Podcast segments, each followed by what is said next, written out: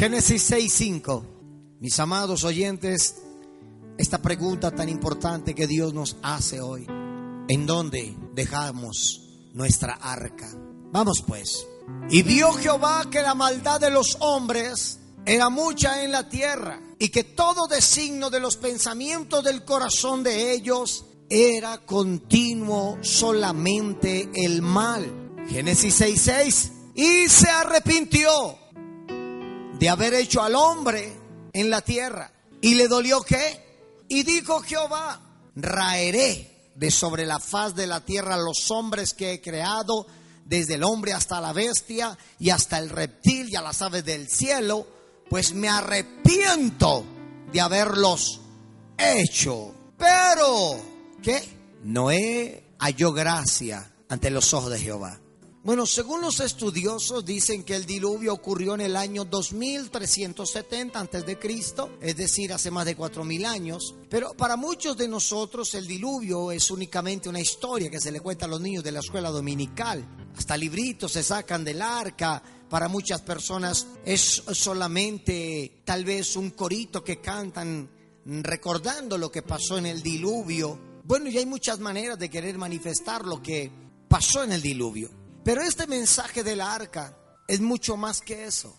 Este mensaje del diluvio es mucho más que una pequeña historieta. Pues el diluvio es la primera muestra de la manifestación de los juicios de Dios que vendrían sobre la humanidad y de cómo Dios juzgaría tarde o temprano a los impíos. Dios pudo habernos creado, puede amarnos mucho, pero eso no da para que mañana Dios diga, está bien, dejemos así. Entren al reino así como son, sin vergüenzas, mujeriegos. Vengan así, no hay problema. El mensaje del arca, a pesar de que tiene miles de años, sigue siendo un mensaje actual. Está a la vanguardia. Es algo nuevo. Y es un mensaje que todos tenemos que comprender. Pues hoy Hoy, escúcheme bien. Hoy, sin dudar nada, sin dudar ni esto, mi hermano, estamos viviendo como en los días de Noé. Y lo que usted no sabe es que a cualquier momento llegará el diluvio. Vendrá Cristo por la iglesia y empezará la pretribulación. Mateo 24, 32. De la higuera aprende la parábola cuando su rama ya es tierna y brotan las hojas, sabéis que el verano está cerca. Así vosotros también cuando veáis todas estas cosas, conoced, ¿escucharon? Conoced que está cerca a las puertas. ¿Quién? Jesús, el Hijo de Dios. Ahora escuche, de cierto, de cierto os digo, que no que esta generación no va a pasar. No pasará esta generación hasta que esto acontezca. El cielo y la tierra van a pasar, pero mis palabras no pasarán. Pero el día y la hora nadie lo sabe, ni aun los ángeles de los cielos, sino solo mi Padre. Ahora mire la realidad en la que vivimos. Más como en los días de Noé, así será la venida del Señor Jesucristo. Porque como en los días de Noé, antes del diluvio, escúcheme oyentes y los que muchos que están haciendo esto, antes muchos estaban comiendo, bebiendo, casándose, dándose en casamiento, hasta que no entró en el arca y no entendieron, hasta que vino el diluvio y se los llevó todos y a todos. Así también será la venida del Hijo de Dios. ¿Qué es lo que vivimos hoy? Como estaba en los días de Noé. Parrandas, viejas, bailes, fiestas, tradiciones, idolatría, brujería, herejía, hechicerías, negocios ilícitos, ambición, avaricia, secuestros, dinero fácil, dinero ilícito, tráfico de armas, tráfico de droga, tráfico y trata de blancas, todo esto. Pero tiene usted que saber, oyente, que Cristo está a la puerta, listo, a recoger su iglesia. Está listo el Señor. Pero como en los días, así como en los días de Noé, el que estaba construyendo el arca, el arca como testimonio de que el diluvio vendría, las gentes se estaban corrompiendo en grande manera. ¿Qué es lo que hoy día hay, hermano? Corrupción en los mismos hogares, los mismos padres sinvergüenzas, alcahuetas de sus hijos, de sus vicios, de su pornografía, esposos infieles, inmorales, adúlteros, mujeres infieles, inmorales, abandonan sus hijos, abandonan su hogar. Así como en nuestro tiempo actual, la iglesia está predicando el mensaje de la salvación. La iglesia está predicando el Evangelio y diciéndole al mundo que el fin viene. Lo mismo pasó como en los días de Noé. 125 años duró Noé construyendo el arca. 125 años diciéndole a toda la gente que se burlaba de Noé, Noé, usted está loco construyendo un arca en la arena. El mar más cercano está a 38 kilómetros. ¿Cómo es? Sos bruto, Noé. Vas a construir un arca aquí. Y Noé dijo, la maldad de los hombres ha subido a la presencia de Dios y Dios va a destruir la tierra con agua. Y todos se reían, así como se ríen de nosotros, así como se burla su esposo, como se burlan sus hijos, su comadre, su compadre, sus vecinos, así. El mismo son de burla. Todos se burlaban de Noé hasta que vino el diluvio y no entendían aún. Así está pasando. Predicamos el Evangelio, pero las personas prefieren seguir en sus fiestas. ¿Cuántas veces te decimos cásate, ordena tu vida, deja ese novio mundano, esa novia mundana, deja la cantina, los juegos de azar, organizate, volvé al camino de Cristo? Pero no, no, quieren estar ahí en sus borracheras, en sus drogas, en sus imperios, construyendo, edificando la avaricia. Pero algo que pasan por inadvertido es el mensaje del arca, el mensaje de la cruz, el mensaje de la salvación, como en los días de Noé. Estamos igual.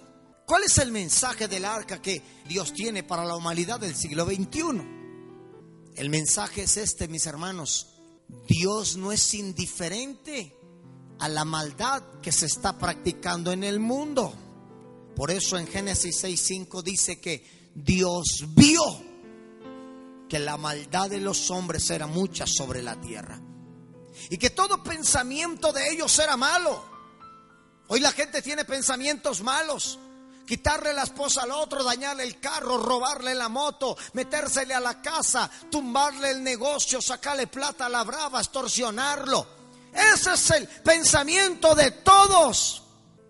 Hay una corriente filosófica que se llama el deísmo y esta corriente filosófica dice que Dios creó al hombre, pero que lo abandonó. Que después que Dios puso al hombre en la tierra, lo dejó y se apartó de él. Dice que Dios no intervino en la vida de ellos, que para nada el Señor intervendría en su vida y que todo como gobernara el mundo y el universo, así serían gobernados los hombres, pero es mentira. Aquí en Génesis 6.5 dice que Dios estaba viendo lo que estaba haciendo los hombres. El mensaje del arca demuestra lo contrario a esta filosofía del deísmo que afirma tal falsedad. No es así. Dios siempre ha estado al cuidado nuestro. Dios creó al hombre y siempre ha intervenido en la vida de él, tanto para salvarlo como para guiarlo, tanto como para corregirlo como para amonestarlo, ahí incluso para castigarlo, pero ni aún así la gente quiere arrepentirse. Muchas veces, mis hermanos, pareciera que, que el mundo está fuera del control y que Dios no va a hacer nada contra las injusticias que se están cometiendo, contra la corrupción. Y muchos pueden decir lo que dicen en sus oraciones. Yo creo que Dios me abandonó. Yo creo que Dios abandonó esta tierra y nos la dejó así a la merced de lo que haga cada uno. Pero es mentira. No es así. Dios está presente todos los días en la historia de la humanidad para salvar a aquel que le quiera buscar. Proverbios 15:3 dice, los ojos de Jehová están en dónde? En todo lugar, mirando a los malos y a quién? Ah, bueno, entonces ese deísmo es una falacia del diablo. No vaya a creer usted que la gente hace maldad, trafican, secuestran y Dios no se las ha dado cuenta. No, no, no, no. Aquí dice que los ojos de Dios están en todo lugar. No hay nada que se ocupe ni se oculte de Dios. Está presente todos los días. Está presente en todo lugar viendo las maldades, los homicidios, las depravaciones, las violaciones, viendo las lágrimas de los oprimidos. Eclesiastes 4.1. Me volví, está hablando el Señor, y vi todas las violencias que se hacen debajo del sol. He aquí las lágrimas de los oprimidos, sin tener quien los consuele, y la fuerza estaba en la mano de sus opresores, y para ellos no había consolador. ¿Se da cuenta que Dios lo ve todo? Pero el mensaje del arca tiene un propósito. Y le quiero decir que Dios tiene un día y una hora preparada para castigar a los impíos. No crea usted que ese perverso que se mató, ese perverso que mataron, no crea usted que ese perverso que de repente cayó con un cáncer o con una enfermedad terminal, está pagando lo que hizo. No, no, no, no. ¿Saben dónde lo va a pagar? En el infierno. Ahí es donde verá las consecuencias de su maldad. Y miró que la tierra estaba corrompida, que porque toda la carne había corrompido y su camino sobre la tierra. Dijo pues a Noé, he decidido el fin de todo ser, porque la tierra está llena de violencia y a causa de ellos, he aquí que yo destruiré a ellos juntamente con la tierra. Así que Dios decide poner punto final a la humanidad. Para Dios ya la corrupción llegó y lo hizo por medio del diluvio, donde nadie, absolutamente nadie se podría salvar. Solamente Noé y su familia y los animales que resultaron ser más inteligentes que los mismos humanos. Qué triste, ¿no? Y dicen que los animales son los irracionales. Pero con esta palabra le puedo decir que los irracionales son los humanos. Si vos tenés un perrito y le dice al perro, siéntese y quédese quieto, él lo hace. Vaya, dígale eso a su hijo. Vaya, dígale a un hijo suyo, no haga tal cosa. Y la resulta haciendo. Así que, al igual que en los días de Noé, Dios también, mis amados oyentes, está preparando un día para castigar, no por un día, no por una semana, no por un año, no por una década, no, no, no, no, sino Dios está preparando un día para castigar eternamente a los impíos. Apocalipsis 20:11. Y vi un gran trono blanco y al que estaba sentado en él y delante de él huyeron la tierra y el cielo y ningún lugar se encontró para ellos. Y vi a los muertos grandes y pequeños de pie ante Dios y los libros fueron abiertos y otro libro fue abierto el cual es el libro de la vida. Y fueron, ¿fueron qué? Juzgados los muertos por las cosas que estaban escritos según las obras. Escúchenme, por cada criatura pareciera ver un ángel. Y cuando usted hace algo bueno, el ángel de Dios escribe lo bueno que tú haces. Él está ahí al lado tuyo a toda hora. Ahí tiene su libro. Desde que te levantas, tus acciones, tus pensamientos, todo lo va anotando. Son los libros que serán abiertos delante de Dios. Cuando nosotros los hijos de Dios estemos allá, dice que también los libros se abrirán y por nuestras obras vamos a ser recompensados. Porque en el cielo, a pesar de que todos vamos a ser ángeles, no vamos a tener los mismos privilegios. habrán lugares celestiales y de mucho privilegio para los hombres y mujeres de Dios. No todos, no va a ser la misma corona del que lleva un evangelio tibio al que verdaderamente se convirtió de corazón y buscó almas para Cristo. También hay un libro para nosotros, pero también hay un libro en donde se anota tu infidelidad, tu inmoralidad, tus bajas pasiones, todo lo que has hecho malo, todo lo que planeas, todo. Entonces dice aquí la Biblia, entonces que fueron juzgados los muertos por las cosas que estaban escritas en los libros según sus obras. El mar entregó los muertos que había en él y la muerte y el Hades entregaron los muertos que habían en ellos y fueron juzgados cada uno según sus obras. Pero aquí hay algo triste en Apocalipsis 20:15. El que no se halló escrito en el libro de la vida fue lanzado. Pregunta, ¿quién ya tiene su nombre escrito en el libro de la vida? ¿Hay que hacer cola? ¿Hay que pagar algún impuesto? ¿Hay que hacer algún sacrificio, algún sacrilegio? ¿Hay que pagar misas, visitar a los muertos o qué tontería por el estilo? Nada. ¿Cómo yo hago que mi nombre quede escrito en el libro de la vida? Nuestro nombre queda escrito tan simplemente cuando yo reconozco a Jesús y le digo, Jesús, reconozco la necesidad de la salvación, necesito un Salvador, me arrepiento de mi pecado y hoy yo te doy gracias por aceptarme como tu hijo, yo te voy a aceptar como mi Salvador. Te pido Jesús que pongas mi nombre en el libro de la vida. Cuando tu nombre es, escuche bien lo que esta, esta transmisión espiritual, cuando tu nombre es inscrito en el libro de la vida, es borrado del libro de la muerte. Porque la Biblia dice que antes estábamos muertos en nuestros pecados. Así que estamos inscritos en un libro de muerte eterna, donde allí, cuando usted entre, también será recepcionado por los demonios. Satanás no debe tener ese problema porque simplemente cuando usted se pare delante del trono, el ángel de Dios verificará que si usted está anotado en el libro de la vida, venid a mí benditos de mi Padre, heredad de lo que antes de la fundación del mundo fue preparado para vosotros. Pero al que no está escrito, entonces le declararé estas palabras, apartaos de mí, malditos hacedores de maldad, al fuego eterno. Así que el diablo no se puede preocupar por eso, si alguno se le escapa, no. El diablo sabe que el que no esté en el libro de la vida aparecerá en el libro de la muerte. Pregunta, por si acaso usted ya se borró de ese libro. Los primeros en ser juzgados y los primeros que entrarán será el diablo, el anticristo y el falso profeta. Esto se va a calentar. Apocalipsis 20:10.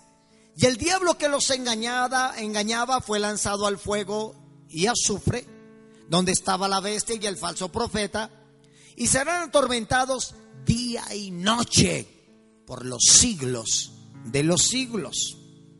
Esos serán los primeros. Estos serán los primeros. Así que el diablo no está en el infierno según esta palabra. Dice que él va a ser lanzado al fuego. Entonces, ¿en dónde está el diablo? Según Daniel dice que opera en el tercer cielo. El príncipe de Persia llamada la potestad de los aires. Otros dicen que Satanás opera en las regiones ledañas a Israel. Pero sabe, hay un lugar a donde Satanás y los demonios no les gusta que sean enviados y es al desierto. Por eso fue que cuando Jesús fue a expulsar los demonios del endemoniado Gadareno, le pidieron que lo dejara meter en el hato de los cerdos, porque ellos sabían que deberían ser reprendidos y empezar a divagar. Los demonios necesitan un cuerpo para operar. Como Dios y el Espíritu Santo necesita cuerpos para manifestar su poder y su gloria, también los demonios necesitan cuerpos para manifestar su maldad. Así que cuando vos ves un sicario, no es un hombre sicario, es un demonio sicario. Cuando usted ve a alguien que se está drogando, no es un joven drogadicto, es un espíritu de drogadicción que ocupó ese, ese cuerpo para destruirlo. Así que no es que se deje comer el cuento de esos, de esos fantoches. Hermana, dentro de esa bomba hay un demonio. Mentiras del diablo, los demonios necesitan cuerpos vivos para manifestarse. A diferencia de los demonios que son territoriales, hay gobernadores, potestades, principados y huestes de maldad. Y usted debe saber en qué lugar opera cada uno. Un demonio territorial es ese que es dueño de cierto territorio, entonces para ahuyentar a la gente, abre la llave del agua, golpea las puertas, y entonces lo primero que hacen es llevar al cura y dice que para que haya agua bendita, mi hermano. El demonio no sale con agua bendita, el demonio sale con la autoridad de Cristo y en el nombre de Jesús. Luego dice la Biblia que aquellos que van a llegar a aquel lugar serán los que rechazaron a Jesús. Todos aquellos que se negaron en recibir la salvación serán juzgados por sus obras. Sus nombres no estarán escritos en el libro de la vida del Cordero porque ellos no pusieron a Jesús como su Salvador, pusieron a María, a Santa Marta, a Santa Teresita, al niño de la cabulla, al otro al niño del balde, al otro al niño del pescuezo, al otro al niño del talón y a toda su tontería de demonios que adoran. Como ellos no están inscritos en el libro de la vida por haber negado el único canal de salvación que es Cristo Jesús, automáticamente serán eliminados, fuera, echados del reino. Así que esto es una advertencia. Cristo viene y Cristo les ha provisto a cada uno una puerta de salvación, de escape a todo el pecador. Así como le abrió una puerta en Génesis 7.1 a Noé. Dijo Jehová a Noé, entra tú y toda tu casa al arca, porque a ti he visto justo delante de mí en esta generación. ¿Los animales cometen pecado? ¿Sí o no? A Dios le pareció de más sagrado los animales que la propia humanidad. ¿Cuándo ha visto usted dos burras besándose? Nunca. ¿Cuándo? ¿Cuándo usted ha visto un leopardo desesperado queriéndose quitar la vía de un puente? Nunca. Todo eso lo hacen los animales de dos patas. Así que dice el Señor, te he visto a ti, pero también he visto justo los animales. No nos van a caber todos, así que tomen a cada especie. Y bueno, y de entra pues, y dice, porque pasados unos siete días yo haré llover sobre la tierra cuarenta días, cuarenta noches, y raeré sobre la faz de la tierra todo ser viviente que hizo. E hizo Noé conforme a lo que Jehová le mandó. Y Noé, era Noé de 600 años cuando el diluvio y las aguas vinieron sobre la tierra. Diga gloria a Dios. Así que escuche algo. Dígale que está a su lado. Dios nunca deja al pecador sin oportunidad.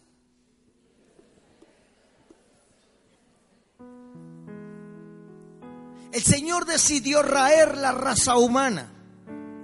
Pero mire tan lindo Dios.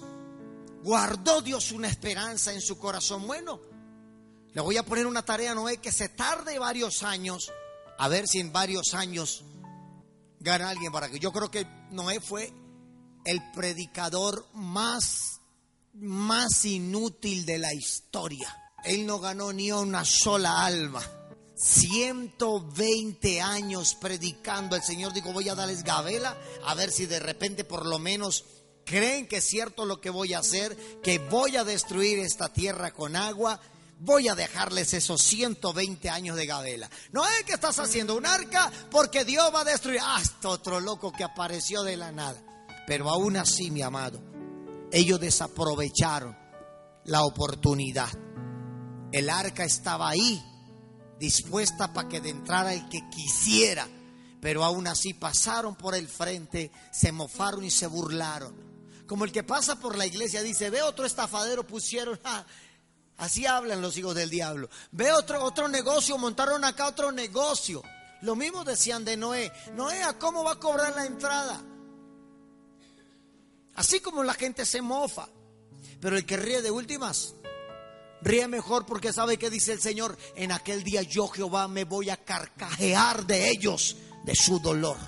Y hoy en día no es un arca lo que Dios ha provisto para la salvación del pecador, sino que hoy día es la gracia y la gracia no es un nombre, la gracia no es un título, la gracia es una persona, la gracia es Jesús.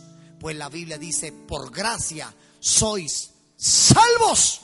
Dios está muy disponible para que todo aquel que en Él cree, para que todo aquel que le busque y lo confiese como su Salvador pueda Dios salvarle.